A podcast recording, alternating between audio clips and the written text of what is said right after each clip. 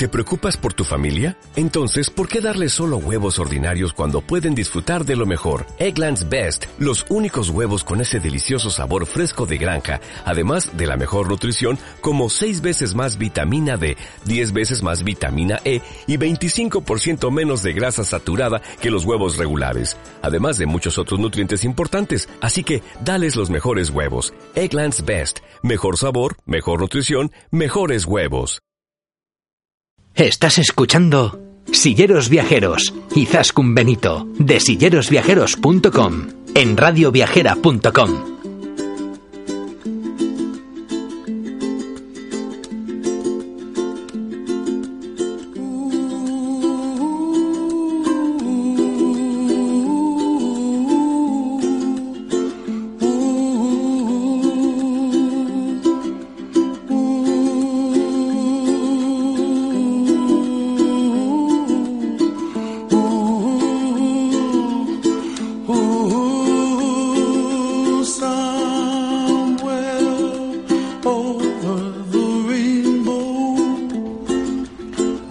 y silleras viajeras, una semana más aquí estamos con vosotros. En el programa de hoy se acerca la Navidad y con ella nos vamos a recorrer mercadillos navideños accesibles. También nos iremos a Rusia para conocerla desde la perspectiva de una usuaria de silla de ruedas y vamos a conocer cómo viajan los amigos de los viajes de Nautilus, unos compañeros de, aquí también del programa de la radio, cómo viajan con su furgoneta. Aquí empieza nuestro programa de hoy. Bienvenidos y bienvenidas a Silleros Viajeros, el programa de turismo inclusivo de Radio Viajera.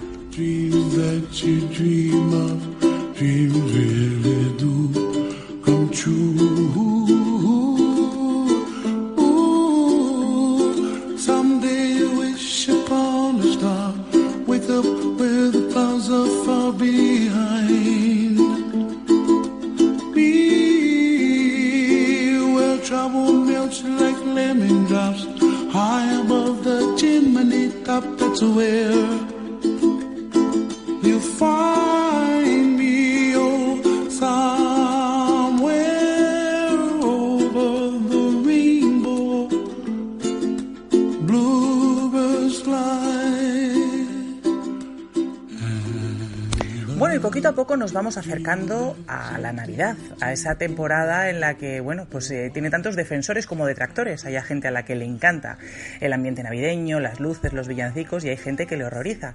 Pero precisamente, incluso para aquellos a los que, bueno, pues no son especialmente amantes de, la Navidad, eh, estamos planteando pues unas escapadas que, por lo menos una vez en la vida tenemos que hacer y es conocer los mercadillos navideños. Mercadillos navideños que, bueno, pues cada vez van siendo más famosos en, en nuestro país, en España, pero sobre todo son famosos en, el centro y en el norte de Europa. Y para hablar de ello tenemos con nosotros a Rodrigo Moreno de, la agencia Travel Experience, un veterano ya en nuestro programa, porque como sabéis, eh, su agencia se dedica a organizar eh, viajes especialmente preparados para personas con discapacidad.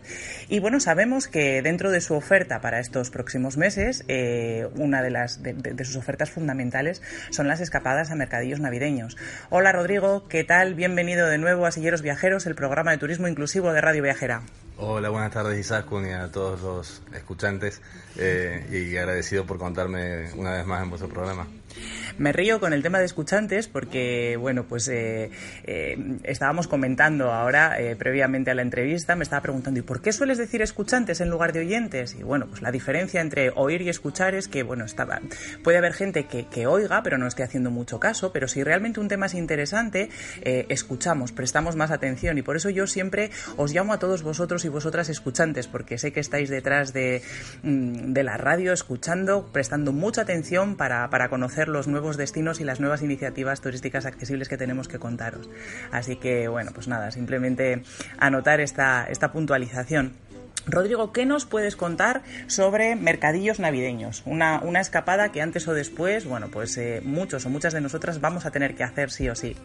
Bueno, los mercadillos es uno de los, de los momentos del año en lo que muchas personas eh, aprovechan para para salir de casa, para hacer su escapada corta, para, a pesar del frío, porque justamente estamos hablando de mercadillos navideños, eh, disfrutar de un ambiente especial, un ambiente mágico de cuento, en el cual pueden disfrutar tanto los, los grandes como los niños. Así que muchas de las familias que, bueno, de, los viajeros que nos piden este tipo de, escapadas son, son familias, son familias con niños y, y bueno, también personas mayores que, que todavía no han perdido ese, ese punto de niñez. ¿Y cuándo arrancan los mercadillos navideños? ¿Cuál es el mejor momento o en qué fechas nos recomendarías poder hacer una escapada para conocer estos mercadillos navideños? Bueno, los mercadillos comienzan la mayoría en noviembre, eh, finales de noviembre. Eh, cada ciudad o cada mercadillo tiene sus, sus fechas tradicionales de apertura y de cierre. Eh, nosotros recomendamos ir al principio de los mercadillos y fuera de la temporada más, más crítica, que es justo los días previos a Navidad, porque se pone, se pone el, el, ambiente bastante, bastante bueno. Pero para los silleros o personas que tienen problemas de movilidad, a veces es preferible ir en, en épocas que no hay tanta, tanta gente, porque entonces se puede disfrutar más de las paradas y, de los puestos de comida y hay que esperar menos, menos rato. ¿Y son escapadas más o menos de cuántos días recomendarías hacer? Ah, bueno, depende si se lo quiere combinar con algunas visitas a las ciudades o aprovechar ya que voy a, a Múnich o ya que voy a Berlín, aprovechar para visitar algún museo, para visitar alguna, algún otro atractivo de la ciudad. Eh, pero normalmente para mercadillos yo recomiendo combinar, ¿no? Si uno va a Berlín, por ejemplo, tiene la opción de estar en dos, tres mercadillos diferentes dentro de la misma ciudad o, a Potsdam, que está cerquita, eh, y se pueden visitar tres, cuatro mercadillos, con, lo cual con cuatro días, cinco días eh, es suficiente. Si queremos visitar algo más, o queremos visitar otra ciudad, yo mm, recomiendo una semana, ¿no? Ya que hacemos el gasto del, del avión y del vuelo para llegar hasta allá, la verdad que con una semanita se está muy bien y, se aprovecha no solamente el mercadillo, sino también un poco la ciudad. Veo que me estás hablando de varias ciudades de Alemania. Eh, Alemania, efectivamente, muchas de sus ciudades eh, ofrecen los mercadillos navideños, pero ¿hay alguno que sea especialmente interesante o que nos recomiendes por encima del resto? Bueno, por tamaño, eh, el, de Berlín, el de Grottenmark, la verdad que, está muy bien. Pero luego mm, los mercadillos más tradicionales son los del sur, los de los de Múnich, los de Nuremberg sobre todo. Pero también son los más concurridos. Luego hay mercadillos muy pequeñitos que parecen sacados de un cuento, porque ya el mismo pueblo es de cuento, eh, pero bueno, a lo mejor es un poquito más difícil llegar y, no se hace tan fluido. Pero las ciudades más importantes como puntos de referencia nosotros trabajamos, eh, y sobre todo, te repito, por el tema de los vuelos, que siempre intentamos que sean vuelos directos, son eh, los de Berlín y los de, los de Múnich, Nuremberg. Hablando de vuelos, eh, una pregunta que a mí siempre, siempre nos suelen hacer y, a veces me surge la duda también. Eh, a la hora de volar, ¿qué tipo de compañías eh, se suelen recomendar o soléis recomendar desde una agencia? ¿Sois vosotros los que, los que contratáis los vuelos o es tu cliente el que te dice yo quiero volar con X compañía? Bueno, eh, normalmente somos nosotros lo que recomendamos y cuando nosotros recomendamos siempre recomendamos eh, aerolíneas de bandera. En el caso de Alemania eh, sabemos que Lufthansa es una de las compañías eh, bueno, es la compañía de, de, Alemania y sobre todo es una compañía súper comprometida con la accesibilidad y algo que para nosotros es crítico desde el punto de vista de agencia de viajes que tenemos que gestionar eh, el tema de las sillas, las asistencias, etcétera, tener por el otro lado una, una compañía comprometida con las personas con discapacidad, la verdad que ayuda muchísimo. Eh, también es cierto que hay, hay personas que prefieren eh, la low cost o que, que, no tienen alguna preferencia y también se la gestionamos, ¿no? Pero si es por elegir nosotros, evidentemente elegimos eh, aerolíneas de bandera. En el caso de, Alemania, por ejemplo, nos movemos mucho con Lufthansa, sobre todo. Eh, bueno, hablando, volviendo un poquito al tema de mercadillos navideños, ¿qué es lo que se va a encontrar el viajero cuando, cuando llegue a este tipo de mercadillos? Bueno, se va a encontrar un montón de puestos de llenos de luces, de colores, de, de, golosinas, de chocolates, de opciones, ¿no? De tanto de compra para decorar el árbol o tu casa como para puestos de comida, comidas tradicionales. La verdad que es mágico. La iluminación juega un papel fundamental y crees que estás como en un ambiente eh, especial, ¿no? Realmente se, vive este espíritu navideño eh, en primera persona. Y una vez que llegamos allí, ¿qué es lo que no nos puede faltar? ¿Qué es lo que tenemos que comprar? No sé, yo me imagino que si voy a un mercadillo navideño, sí o sí me voy a tener que traer una bola de Navidad o un adorno navideño. Eh, ¿O hay algo así especial que digas, bueno, cuando vayas a un mercadillo navideño, esto es lo que te tienes que llevar en la maleta? Bueno, eh, esto va por gustos, pero sí, la verdad que, que se van a tentar con todo, porque cada puesto eh, son muchísimos los artesanos que están exponiendo sus, sus artesanías, valga la redundancia, y, y, las bolas de Navidad tejidas a mano, o algún reno también hecho, hecho a mano y de tela, son cosas que, que uno no encuentra en cualquier tienda de, de, de artículos de Navidad, con lo cual siempre que vas a un, un mercado navideño, seguro que encuentras algo que te, que te hace ilusión y que querrás recolgar en tu árbol, ¿no? Uh -huh.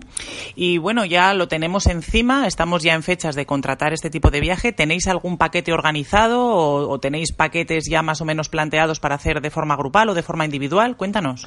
Bueno, en realidad para esta época ya, ya hay muchos clientes que ya han, ya han contratado su viaje, ya lo tienen organizado y empiezan a, a salir ahora en noviembre. Nosotros comenzamos a a ofrecerlos y a promocionarlos muy temprano, mucho antes que las agencias tradicionales, justamente por el tema de disponibilidad, de habitaciones adaptadas, poder cuadrar bien eh, el tema de los vuelos. Bueno, también se consiguen mejores precios. Eh, ahora a final de año, en diciembre, hay un grupo que ya que va a ir a Múnich, va a ser Múnich y Nuremberg, va a aprovechar los mercadillos de las dos ciudades que son preciosos. Eh, pero bueno, también hay algunos mercadillos que bueno, pasajeros nuestros que van a visitar eh, Hamburgo, otros que van a visitar Berlín, otros que repiten también eh, Múnich, eh, con lo cual te diría que, que, va a depender también un poquito de, de la organización o de, o de, lo que quieran visitar cada uno. Alguien ya ha visitado Berlín, entonces aprovecha y visita un mercadillo, con la excusa del mercadillo aprovechan para visitar otra ciudad, uh -huh. este, con lo cual Alemania es un país que en ese sentido nos, nos acoge con, en cualquier ciudad de la manera que nosotros necesitamos, que nos acoge con los servicios que necesitamos. Estamos todavía a tiempo entonces, si por ahí hay algún escuchante, algún sillero, alguna sillera que quiera hacer una escapada, estamos todavía a tiempo de apuntarnos o, o, por lo menos ya ir tomando nota de cara al año que viene. Si todavía si nos pilla el toro, ¿no? Para este año, pues ya ir tomando nota. En cualquier caso, eh, lo dicho, si alguno de vosotras, eh, vosotros queréis eh, conocer mercadillos navideños, Travel Experience os puede ayudar a organizar vuestra escapada. Vamos a recordar, Rodrigo, cómo pueden ponerse en contacto con vosotros para, para estos o cualquier otro tipo de viaje accesible que quieran organizar?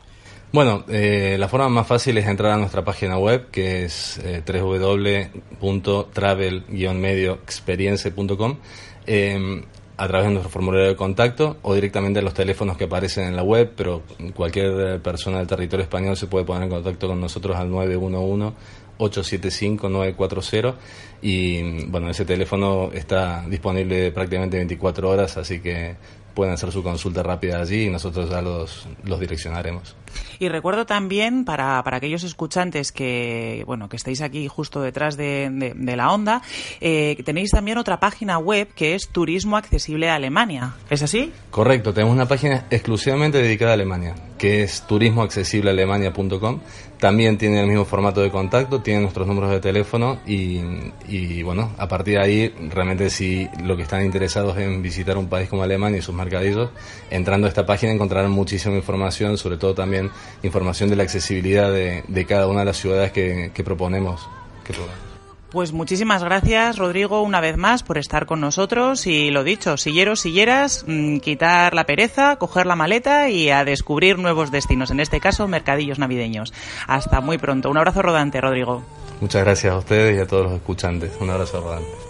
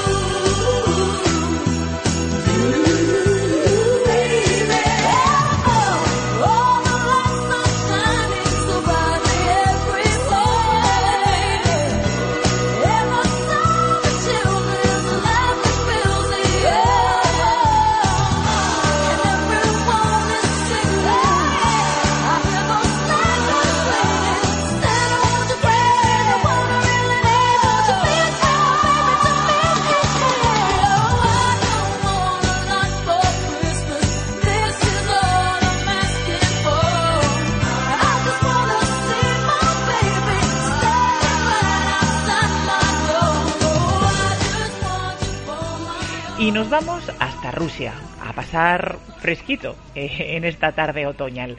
Nos vamos de la mano de Marisa Rañó, que nos va a contar su experiencia viajera a, este destino tan interesante. Hola Marisa, ¿qué tal? Buenas tardes eh, y bienvenida a Silleros Viajeros, el programa de turismo accesible de Radio Viajera. Hola, buenas tardes, Izaskun. Buenas tardes, Silleros. Hola Marisa. Bueno, pues bueno, antes que nada, como siempre os decimos a todos, eh, cuéntanos un poquito qué discapacidad tienes o sobre todo cómo te mueves, qué tipo de viajera eres. Mm, tengo una movilidad reducida, viajo en una scooter y me puedo poner de pie. Me, pero viajo en una scooter porque no resisto estar de pie mucho tiempo. Pero me puedo puedo andar en una habitación y, eso, y pasar a algunos sitios hago el esfuerzo porque me encanta ver todo. eso está bien, eso está bien. Bueno, Marisa, bueno, pues cuéntanos, para empezar, eh, ¿por qué te decides a viajar a Rusia?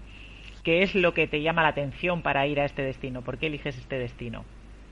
Bueno, eh, yo viajo, o en este caso era una agencia catalana que organizaba viajes eh, en grupo y fuimos, eh, éramos en total 11 personas. De esas 11, 5 éramos discapacitadas totalmente.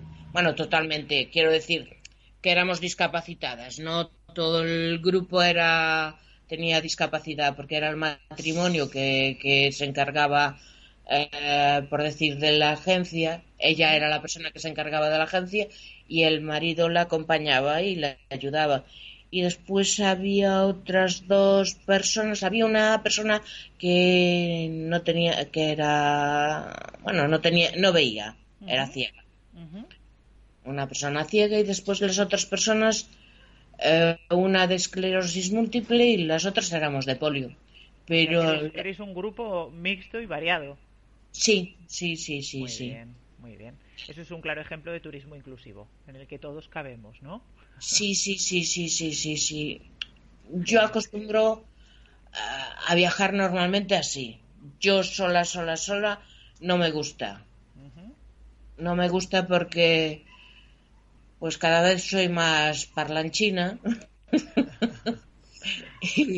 y me gusta tener con quién comentar mis mis, mis pasos por los sitios. Sí, los, los tramos, como lo vas viendo tú, los sitios que vas viendo, cómo lo va viendo la otra persona. Compartir las opiniones. Porque, vamos, creo que, que algunas cosas se te pasan y al ir con otra persona o con otras personas, pues eh, tienes, puedes observar más.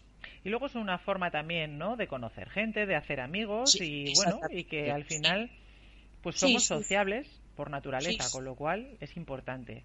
Sí, sí, sí, sí. La verdad es que estoy encantadísima de haber, bueno, antes viajaba sola, lo que se suele decir viajes estándar, que eran, que eran tours operadores, pero no conocía y la única persona iba yo sola. Compartía, era habitación eh, con, suplemento de individualidad. Pero eran viajes normales, cuando podía caminar, resistir caminando, un poco. Y ahora son viajes un poco más amables, un poco más a medida. Bueno, pues cuéntanos, en Rusia, a ver, ¿qué visitasteis? ¿Qué conocisteis? Pues mira, en Rusia, mm, primero mm, fuimos desde Barcelona a San Petersburgo. Eh, el vuelo mm, era con, una compañía rusa. Al llegar a San Petersburgo fue un poco tal porque nos tuvieron retenidas para ver cómo eran nuestras, si éramos contagiosas o si nos dejaban pasar o si no nos dejaban pasar. Ahí eso fue horrible porque estuvimos un montón de horas, horas retenidas. Pero bueno, fue en el 2012. Pero después de pasado eso, ah, pues nos fuimos al hotel, muy bien. El hotel, se puede decir el nombre. Era un holiday, Eh, pues creo, creo, que, creo que estaba muy bien situado, o creo que, bueno, llevábamos, eh, nos iba a recoger una furgoneta datada. Sí. Perfecto. Y entonces con, con de estos con una silla elevadora, no de estas que te tienen que una rampa horrible y tal. No, era una, plataforma, ¿no? Sí. Eh, no, era una como un ascensor de estos que, suelen tener ahora los autobuses, todos. y una plataforma elevadora, eso es. Exactamente. Y más de un. Y entonces, pues, nos recogía, nos llevaba a los lugares perfectamente. Eh, nos dio un recorrido el primer día, pues, por, por. Yo creo que visitamos eh, bueno, varios puentes del río Neva. Eh, hicimos un recorrido así, lo que se dice un tour, un, ¿cómo se dice? Un, city tour. Un tour, sí, un city tour. Sí, un city tour. Eh, bajamos, me parece que era la catedral de San Pedro y San Pablo, pero bueno, no entramos y no. sé que tengo unas fotos por ahí de, de, que nos hicimos con la guía, que era una guía encantadora es importante, ¿eh? encontrarte con eh, gente local que con la que conectes bien. Una chica dulce hablaba el castellano mejor que nosotros.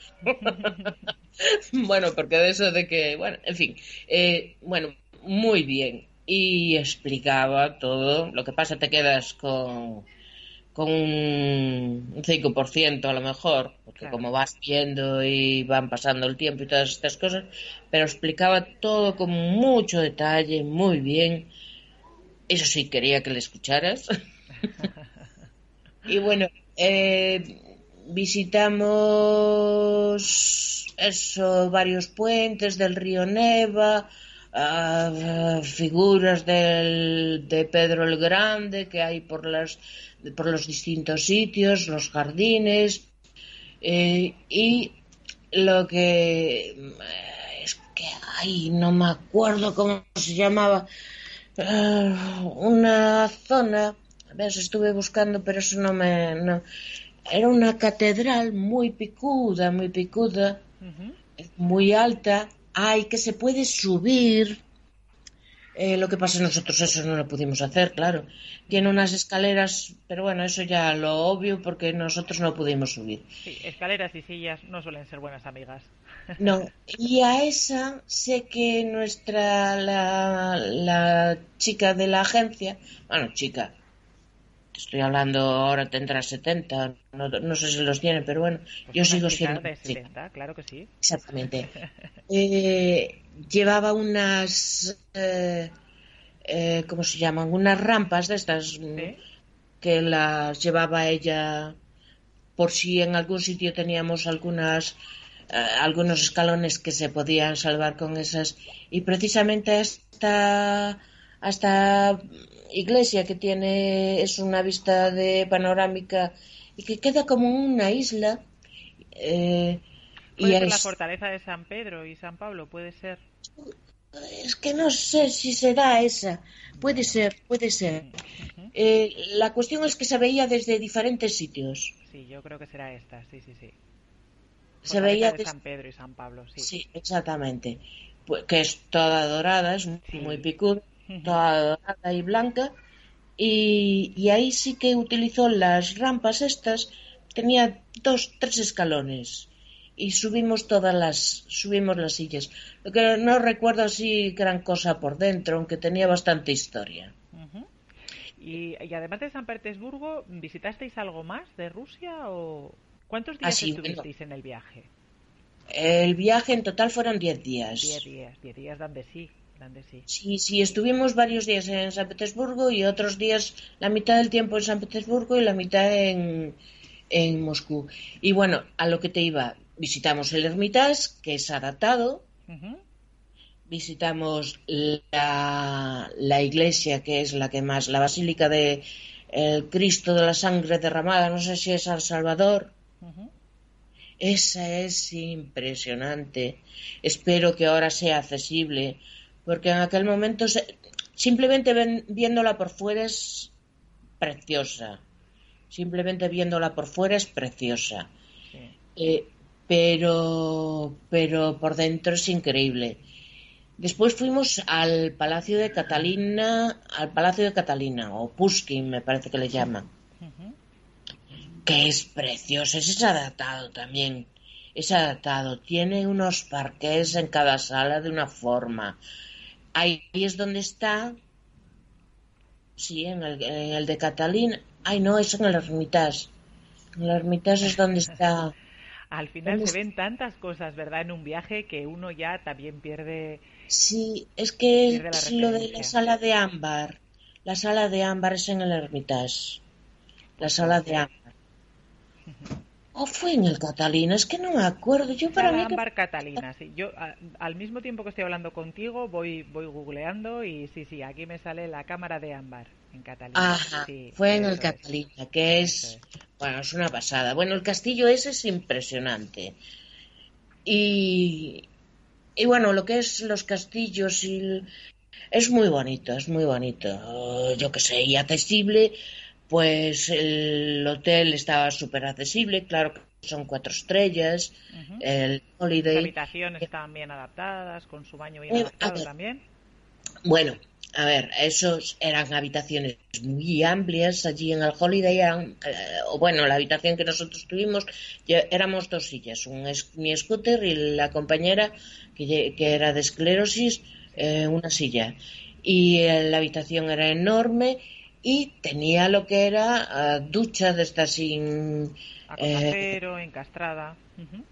sí, pero no tenía, vamos, no tenía los asientos. Vale. Vale, vale. Era el baño, el váter sí tenía su, su brazo, sus barras, eh, el lavabo también era tenía una altura bien y el y tenía ducha, que era una ducha eh, sin, sin barrera ninguna, pero no tenía no tenía asiento. Tuvimos que pedir, nos dieron una silla de estas de playa ¿Cuántas veces ocurre, verdad? Que tenemos los, los nos encontramos con alojamientos con, con las duchas a cota cero, pero luego se olvidan de, de, la silla y yo creo que muchas veces se piensan que, que, bueno, que nos duchamos en nuestra propia silla y no es así. Sí, mm. pues, pues eso. Eh, después. ¿Qué nos puedes contar sobre, sobre Moscú? Eh, Moscú. En Moscú fuimos, eh, tuvimos, viajamos nosotros el viaje lo hicimos en primavera, lo que fue a finales de, de, abril y primeros de mayo. Nos íbamos cargados de, de, ropa de abrigo, pero no la necesitamos. Tuvimos la gran suerte que tuvimos un tiempo maravilloso. Qué gusto. Un tiempo maravilloso, maravilloso. Ah, visitamos el castillo de las fuentes donde es la residencia de verano del zar, eh, ¿cómo es? Eh, Pushkin, Pushkin. Eh, en, San Petersburgo, ¿eh? Te digo en San Petersburgo. Es... Sí, me parece que es el Pushkin, que es un, donde están todas unas fuentes que da al, mar, al Báltico, enfrente, por decir así, bueno, estás en el bar Báltico y tiene unas fuentes todas de oro impresionantes, un jardín. que les gusta el oro, ¿eh? sí, sí, sí, todo es oro, todo es oro. Todo y, y, un jardín precioso con diferentes fuentes, precioso. Eso queda en las afueras. Y ahí nosotros fuimos con nuestra furgoneta, claro, pero queda no queda en San Petersburgo, San Petersburgo, pero es una cosa que merece la pena visitar en San Petersburgo. Museo Pushkin, sí, lo estoy viendo ahora, el Museo Pushkin. Eh, después en Moscú, en Moscú, eso, como te comentaba hace un momento, eh, tuvimos... La Plaza Roja, sí o sí, ¿no? Supongo que la, Plaza, Roja, y el Kremlin... Que iba a comentar porque había sido elegido Putin y en esas fechas, además cogimos el primero de mayo, estaba cerrada. Ah, vaya, por Dios. Estaba cerrada. O sea que la vimos mm, entre el vallado. Porque la tenían vallada. pero después me imagino que pasaríais por la catedral de San Basilio quizá no que bueno. Sí pero San Basilio es eso como que te queda en la en la zona de, de, la Plaza Roja pues no la pudimos visitar. Todo eso está em, tuvimos las pero después fuimos a un castillo que lo acabo de ver hace poco, pero no me acuerdo. Es en las afueras. Es el ah, es el Palacio de Verano del Zar. Me parece que es el Palacio de Verano del Zar. Que es precioso también, precioso. Y ahí tuvimos un momento chachipiruli. ¿Por qué? ¿Qué os pasó? Eh, estábamos dentro y vimos eh, gente vestida de época. Entonces nuestra nuestra persona de la agencia fue y miró y dice, chicas, ¿os queréis disfrazar? ¿Os queréis poner vestir de época? Al principio yo dije que no, pero después ya nos animamos todos y nos fuimos, había que pagar, ¿no? Pero nos disfrazamos de, de rasputinas, o como quieras llamarlo, que fue chachi, chachi, chachi. Ay, fue increíble, todas disfrazadas. Qué bueno. pero es, es algo que pasó puntualmente o es algo que se puede hacer allí? Se puede hacer, se puede hacer. Ya te digo que están allí, tienen una sala pequeñita con trajes con, que los adaptan te adaptan todos los tamaños. de lo más delgadito a lo más grueso. Te digo que estábamos allí increíble. Nos hicimos unas fotos increíbles. Y, qué más, en Moscú. Ah, eh, también el último día paseamos por, por un parque grandísimo donde tienen tenían carros de, esto de, artillería, tenían la nave, la nave esta que fue al espacio, ¿cómo es? El Sputnik no, ¿cómo es? Eh, ay, tienen un trozo de la nave espacial que fue al, a la luna. No me acuerdo ahora cómo se llama. Pues ahora en Moscú. En el Museo de la Cosmonáutica, quizás. No, no, no, era en, la, era en el parque, era en el parque, que es un parque enorme. Ah, bueno, hicimos una visita que se veía lo que era cuando fue de los Juegos Olímpicos. Eh, eh, bueno, y en términos generales, eh, Marisa, ¿recomendarías este viaje a otras personas? Sí, sí, sí, sí, sí, sí, sí. Mira, tienen, dentro de lo que cabe, ya hace años, y dentro de lo que cabe pudimos eh, visitar bastantes cosas. Eh, yo porque me podía levantar, pero la gente que no se podía levantar también. Por ejemplo, lo que hicimos, que yo quería insistir, insistir por activa y por pasiva, era visitar el metro. Nos costó porque eso lo teníamos que hacer andando, pero la gente es encantadora, súper amable, servicial. Eh, mm, yo recuerdo que las escaleras eran empinadísimas, lo que era del metro, bajaban una velocidad que... pero nos ayudaron, nos, nos trasladaron a las, las sillas en un que no te das cuenta. Eh, en fin, y después tuvimos que andar, pero a lo mejor ahora ya hay alguna de las, a lo mejor está alguna ya datada, alguna de los del metro, porque... Una de las estaciones. Sí. Pues muy bien, Marisa. Nos encantaría seguir hablando contigo, pero los minutos vuelan y, ya se nos ha acabado el tiempo. De todas maneras, eh, bueno, muchísimas gracias por, compartir tu experiencia con nosotros y como os decimos a todos, aquí tenéis vuestra casa para que cuando queráis hablemos de, cualquier otro destino y de cualquier, cualquier otro viaje que, tengas en mente o que ya hayas hecho. Marisa, esperamos hablar contigo en breve. Un abrazo Espero que os Espero que os haya resultado útil. Claro que sí. Y agradable, vamos. Nos ha encantado hablar contigo. Nos ha encantado hablar contigo. Hasta dentro de muy prontito. Un abrazo, Marisa. Gracias, igualmente.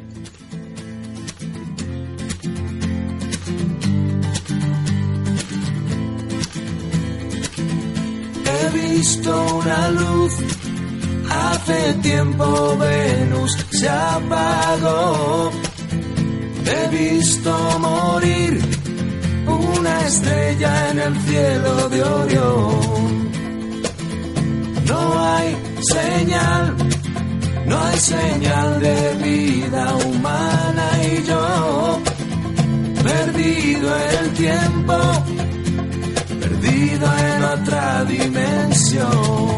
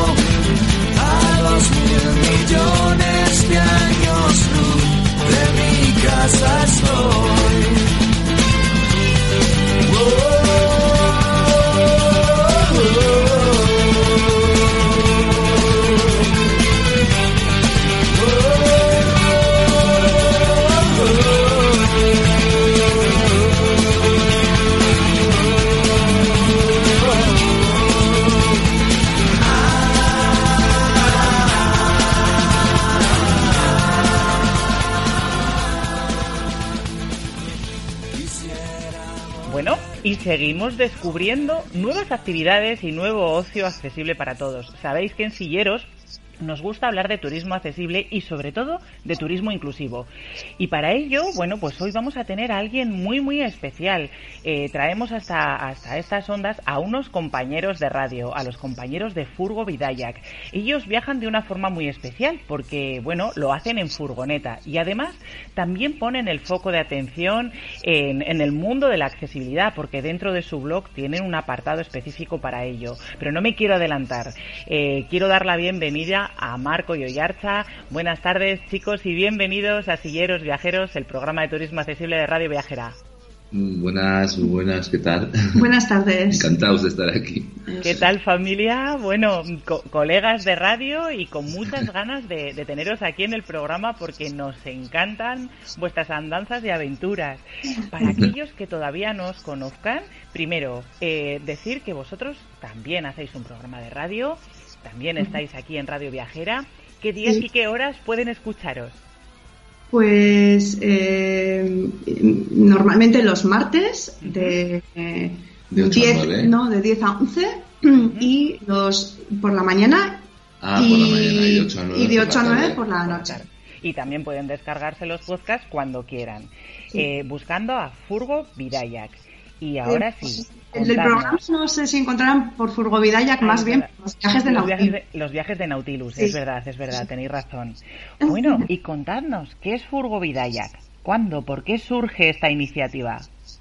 Bueno, pues eh, Furgovidayak surge ya hace unos cuantos años como un blogspot con un blog muy sencillito. Comenzamos a escribir pues un poco los viajes que realizábamos a raíz un poco de tener, de tener nuestra primera furgoneta y de nacer nuestro hijo. Entonces, eh, bueno, nuestro hijo eh, pues eh, nació con una enfermedad rara que le afecta sobre todo pues a la hora de caminar, pero luego también pues tiene dificultades a la hora de comprender, digamos que el mundo un poco tal como lo entendemos nosotros también, ¿no? Y bueno, pues comenzamos ahí a escribir nuestros viajes y a relatar nuestras aventuras y bueno, pues se cargó tanto de información que al final el Blogspot no podía mostrar todo lo que nosotros queríamos y unas un cumpleaños, pues aquí la familia, mi marido me regaló la página web, aquí Marco, y, mi cuñado que se dedica a la ilustración, pues me regaló el, logo. y más que pues nada porque parece que una página web ya sin logo es como entonces fue todo un pack ahí y, bueno pues un regalo precioso que hemos que, al que le hemos seguido dando vida una idea, además, o sea, súper chula para poderos copiar en un momento dado, ¿eh? Sí. muy bien, muy creativo, Marco. Sí, sí. Bueno, algunas me he arrepentido, ¿eh? Porque con el tiempo que dedica al algunas me he arrepentido del regalo. así no le da tiempo de, de pensar echarse un amante. Porque en el blog tiene suficiente. bueno. Oye chicos, dentro del blog tenéis la sección que se llama Paseos Accesibles y bueno, pues entendemos, habéis introducido un poquito, habláis de ello porque efectivamente eh, os está tocando vivirlo de cerca. y mm. vuestro peque en ECO, bueno, pues, pues también tiene eh, en cierto modo alguna eh, limitación en, la movilidad, pero ¿por, qué, ¿por qué ponéis el foco de atención de en estos paseos para todos? ¿Qué tipo de, paseos vais buscando que sean accesibles? O de todos los que habéis visitado, ¿cuál ha sido el que más os ha sorprendido por su accesibilidad? Bueno, pues eh, mira, sobre todo porque nosotros cuando el niño nació, mm, bueno, pues no estaba muy claro que, caminaría, entonces eh, tuvimos que poner mucha fuerza, digamos, eh, mm, y mucho trabajo, porque nosotros pensábamos que sí y queríamos que sí, ¿no? Entonces, em, lo que buscamos sobre todo era, claro, el niño pues eh, llegaba a la edad de tres años y ni lo podíamos portear, ni lo podíamos, no caminaba todavía. Entonces eh, estuvimos tirando de silla mucho tiempo y cuando comenzó a caminar ya con tres años o así, eh, bueno, pues dijimos, jo, esto tenemos que, vamos, meter aquí caña para que esto mejore y, vaya a más, ¿no? Entonces lo que buscábamos, claro, era pues paseos que fueran eh, normalmente circulares, que, nos parecían mucho más sencillos, ¿no? Que tener que ir y volver y tal. Y además más divertidos, porque, bueno, al final va, dices, bueno, pues vas por un sitio pero vuelves por otro, ¿no? Y bueno, pues que fueran más o menos pues cortitos y mm, sin mucho desnivel, sobre todo eso. Y ahí fuimos encontrando pues una serie, y seguimos, ¿eh? seguimos buscando y encontrando una serie de, de, paseos pues muy, muy enriquecedores y claro, los hemos encontrado pues un poco por el digamos la vía de, la accesibilidad eh, pues para en muchos en muchos casos que están preparados mm, sobre todo para, para silla de ruedas aunque también hay algunos que están preparados para, para gente invidente. Y también suelen ser paseos eh, bueno no sé cómo decirlo eh, de alguna manera que, que, pretenden también tocar y desarrollar el resto de los sentidos. Efectivamente. en ese sentido, ¿eh? Mm. Mira, de eso me parece interesante que hablemos, porque muchas veces hablamos de la accesibilidad desde el punto de vista de la accesibilidad física, ¿no? La silla de ruedas o los bastones, pero tendemos a olvidarnos de, bueno, pues de otras necesidades especiales y de otras situaciones diferentes. Entonces, mm, es cierto que, que muchas veces, efectivamente, encontrarnos con senderos de los sentidos, ¿no? Por ejemplo, senderos donde además de andar podamos jugar y trabajar pues con el olfato, con la vista, con el gusto, con el tacto es importante y eso en naturaleza, bueno, pues eh, muy puntualmente en algún momento nos encontramos con alguna con alguna de estas eh, acciones, ¿no? Actividades, pero no suele ser muy habitual. No sé qué sensación tenéis vosotros, ya no solo en entornos naturales, sino también a lo mejor pues en parques, en lugares recreativos, en museos. ¿Tenéis la sensación de que efectivamente todos estos tipos de lugares a donde vamos a, divertirnos con nuestros peques son inclusivos para todos o, encontráis alguna carencia? Hombre, no, no siempre son inclusivos para todos. Eso, eh, no todos los, lugares que visitamos con, los niños, eh, desgraciadamente, están preparados eh, para, estimular un poco todos los sentidos, ¿no? A veces simplemente se, se, toca la parte lúdica, ¿no? Que afecta o que, o que va directamente para que los niños estén entretenidos, pero no aportan más, ¿no? Entonces nosotros siempre huimos un poco de esos lugares, ¿no? Que son, que son, bueno, pues estimulan, sí, eh, pero quizás estimulan demasiado y, bueno, buscan un poco la vía lúdica, que en un momento dado no está mal, pero nosotros por lo menos en nuestras, en nuestras salidas y en nuestras visitas pretendemos que sea algo que aporte un plus, que sea más, más enriquecedor que el simple juego. Yo recuerdo que una vez, no hace mucho, ibais a hacer un viaje, creo que a Inglaterra, y estabais organizando una especie de, libro con, pictogramas, con dibujos, eh, para, para, ir introduciendo un poco vuestro viaje a vuestro hijo. Y me pareció una idea fantástica. ¿Podéis explicar un poco en qué consistió eh, este sistema que vosotros ideasteis? O, bueno, o que lo habéis cogido la idea de algún otro sitio. No lo sé si es vuestra o no, pero, pero la idea como tal me pareció fantástica y me gustaría que la compartiéramos.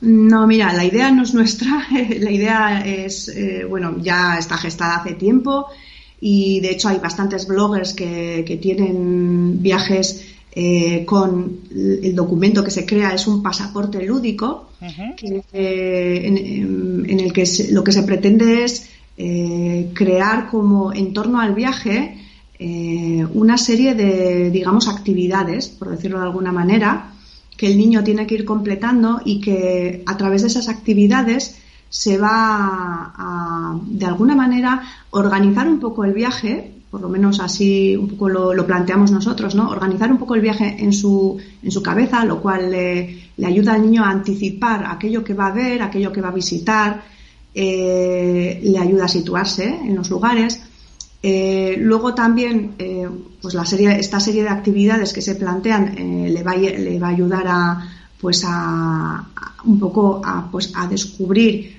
pues el viaje por temática, ¿no? Pues los animales que vamos a ver o los, los monumentos que vamos a visitar o las comidas que vamos a probar, ¿no? Un poco le va a ir dando pistas sobre este viaje y todo lo va a hacer de una manera lúdica, lúdica, pero que a la vez eh, se va a ir cumpliendo, ¿no? Porque todo lo que se va a ir plasmando en las fichas se va a ir eh, realizando en el viaje. Y bueno, pues es una manera muy, muy bonita de, incluir, de, mm, digamos, de, de hacerle partícipe, ¿verdad? De, todo el viaje, de todo el desarrollo e incluso de la preparación. Exacto, de hacer partícipe al niño del viaje, ¿no? Es, eh, es muy estimulante. Lo que sí hiciste tú, Yaxa, es, pues bueno, adaptarlo a las necesidades de NECO. Se acogió la idea del pasaporte lúdico y nosotros usamos mucho para comunicarnos con, con nuestro hijo, pues eh, los pictogramas, ¿no? Entonces, eh, lo que hizo, pues, es un poco adaptarlo, pues, con imágenes para que él viese, pues, con pictogramas, pues, lo que iba a hacer o lo que íbamos a ver o a los animales que íbamos a ver o Sí. Es un poco adaptar pues, eh, esa idea del pasaporte pues, a, las necesidades de nuestro hijo. Y, además, perdona, sí. Sí, sí, es que además me parece una idea muy buena y, efectivamente vuelvo a utilizar la palabra muy inclusiva porque estoy convencida que, que, ese pasaporte lo podría utilizar mi hijo perfectamente y cualquier otro niño, pues yo que sé, con un problema de audición o con un problema de comprensión diferente o sin ningún problema, pero que sería un documento, es un documento que yo creo que efectivamente podrían eh, diferentes niños estar interactuando con, con, el mismo documento y me parece fantástico. Sí, sí, de hecho, y luego además de eso, eh, cada, digamos, cada eh, estadio del viaje, ¿no? Pues el que habla de animales, imagínate, pues en uno se le exigía además eh, que realizara algo con ellos. Es decir, pues bueno, mm, tienes que pintar los animales que has ido viendo por el viaje y entonces de los que había, pues tenía que pintar los que ha visto. O tienes que recortar las comidas que has ido probando durante el viaje, las tenía que recortar y pegar en otra hoja. Entonces ahí también se le exigía un, trabajo y una serie de, mm, de destrezas, digamos, mm, de motricidad fina que se le obligaban un poco a trabajar durante todo el viaje, ¿no? O sea que tenía un doble fin de, mm, bueno, eh, en este caso, ¿no? me parece una idea súper, súper chula. Y bueno, hablando de destinos, a ver, viajando con furgoneta, vosotros en realidad tampoco os movéis mucho por campings, más bien vais de acampada libre, ¿no? Vale. Un poco de vez en todo, cuando, ¿eh? sí. También nos gusta a veces estar en el camping y poder sacar la, la mesa, las Sí, sillas. de vez en cuando nos gusta, pero- pero... realmente es verdad que cuando viajamos no, igual pues en un mes pisamos, mm, pues no sé, pues cinco veces o cuatro veces un camping. Escuchad lo que acaban de decir. Igual en un mes, mm, como algo así excepcional, cuatro o cinco veces pisamos un camping. O sea, lo, lo de esta familia es increíble. Somos un poco alternativos, sí. No, no, si me refiero a que estáis todo el día viajando, vamos, es que sois el prototipo de viajero ideal. A ver, chicos, en cuanto a campings, porque bueno, para, para ir viajando en furgoneta, hablando por ejemplo de discapacidad física, es cierto que tendríamos que tener una furgoneta adaptada, ¿no? Y bueno, a ver las ailas. No sé si os ha tocado ver alguna vez alguna. Pues mm, yo la verdad es que no. Pues no, la verdad es que no hemos visto. Lo que sí que sabemos es que, por ejemplo, en nuestra furgoneta eh, se pueden elevar las camas y sí se podría meter una silla de ruedas ahí, yo creo. Pero Sí. luego supongo no sé Lo que pasa que más- luego- más adaptaciones Sí, que habría que adaptarse con algún carril para que las ruedas quedaran fijadas, eso sí, pero eso no lo hemos puesto, pero se podría llevar en la parte de detrás. Bueno, pero independientemente de la furgoneta, vosotros que, bueno, que efectivamente conocéis campings y demás, eh, ¿creéis que el nivel de accesibilidad en los campings está mejorando en los últimos años? Hombre, yo creo que sí, yo creo que mm, depende del país también mucho, ¿eh? Sí. Pero sí, porque por ejemplo, bueno, hay países que están, se ve que están muy por delante, como por ejemplo Inglaterra, donde eh, simplemente en los baños públicos de la calle ya tenías eh, siempre, siempre un, baño preparado para personas pues que necesitaran eh, bueno, pues otro tipo de, asiento, tal, bueno, pues para, para, sobre todo para discapacitados eh, en silla de ruedas, para las personas que van con, con movilidad, que tienen movilidad reducida. Y, y allí siempre lo encontrábamos. Entonces, eh, dependiendo del país. Pero yo creo que en general sí que se está avanzando. En general sí.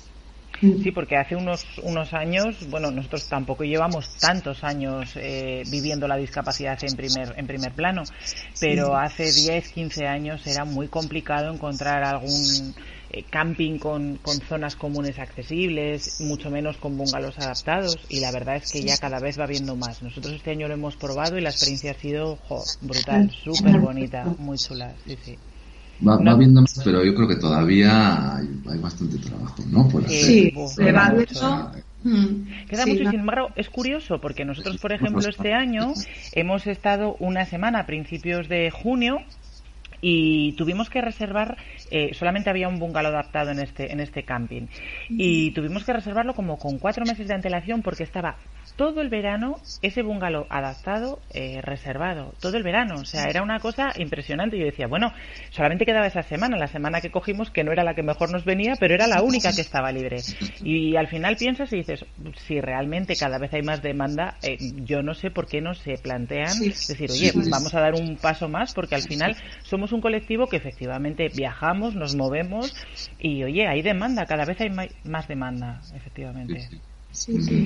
Eso es fácil. Muy bien, chicos, pues oye, ya solamente nos queda recordar eh, a nuestros escuchantes cuál es vuestra página web, vuestro blog, para que, bueno, los chafarden, eh, viajen con vosotros, se inspiren, porque desde luego si algo tenéis es una cantidad de, de ideas para podernos inspirar, ir pudiendo cogiendo un poquito de aquí, otro poquito de allá, para organizarnos nuestros viajes. Así que si alguien está, bueno, alguien no, seguro que muchos de los que nos están escuchando están deseando echarle un vistacito a vuestro blog, les recordamos la, la dirección. Sí, es eh, www.furgovidayak.eus. Para, bueno, Sí, eh, Furgovidayak se escribe con, ¿Con B, B? con I latina y con K al final. F-U-R-G-O-B-I-D-A-I-A-K. Furgo Vidayak.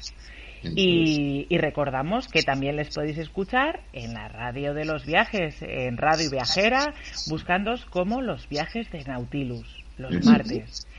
Pues muy bien, chicos. Muchísimas gracias por compartir esta tarde con nosotros y nada, seguiremos viéndonos, escuchándonos y a ser posible volviéndonos a encontrar como no hace mucho que coincidimos por aquí por Tierras Riojanas. Eso hay que repetir. Hay que repetir, eso es.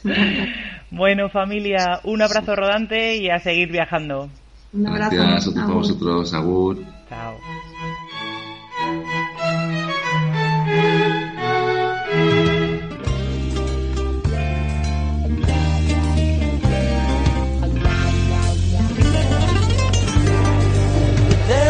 Perdido. Esta parte esta noche ha venido un recuerdo encontrado para quedarse conmigo. De un tiempo lejano, esta parte ha venido Y con la preciosa canción de los Rodríguez, para no olvidar, terminamos nuestro programa de hoy. Esperamos que hayáis disfrutado mucho a lo largo de estos 60 minutos. Os recordamos que seguimos de concurso. Eh, podéis ganar una escapada para dos personas durante tres días a la región sur del vino del Palatinado. Podéis participar entrando en www.turismoaccesiblealemania.com. Muchísima suerte y hasta la semana que viene. ¡Feliz semana, silleros! El viento me devuelve a tus orillas, serenamente será dormido, serenamente será dormido. De un tiempo lejano a esta parte ha venido perdido, sin tocarme la puerta, recuerdo entrometido. De un tiempo olvidado ha venido un recuerdo mojado